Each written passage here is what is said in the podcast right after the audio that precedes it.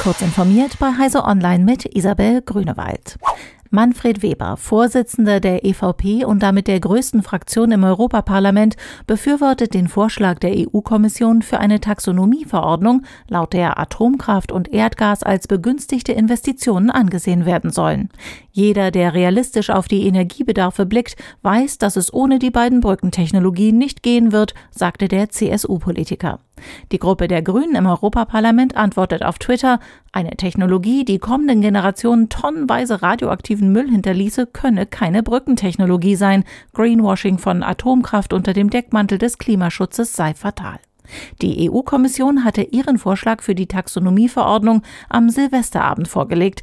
Der Europäische Rat und das Europaparlament können nun jeweils mit Mehrheit dagegen Einwände erheben.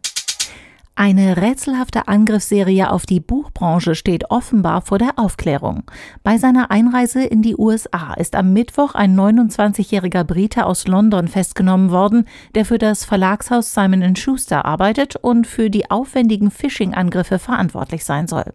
Über einen Zeitraum von fünf Jahren soll er dadurch an hunderte unveröffentlichte Buchmanuskripte gelangt sein, erklärt das US-Justizministerium. Das Motiv ist allerdings noch unklar.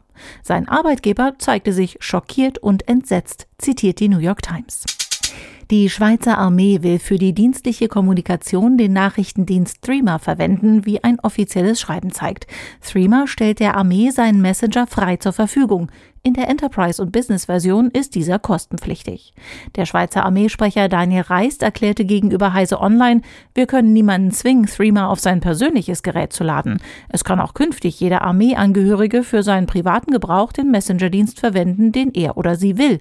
Aber dienstliche Meldungen sollen künftig über Threema abgewickelt werden. Das Sundance Film Festival im US-Staat Utah wird wegen der Ausbreitung der Omikron-Variante des Coronavirus kurzfristig ins Internet verlegt. Die geplante Hybridveranstaltung mit tausenden Teilnehmern vor Ort müsse wegen der Pandemie abgesagt werden, teilten die Veranstalter mit. 82 Filme aus 28 Ländern stehen vom 20. bis 30. Januar auf dem Programm. Diese und weitere aktuelle Nachrichten finden Sie ausführlich auf heise.de.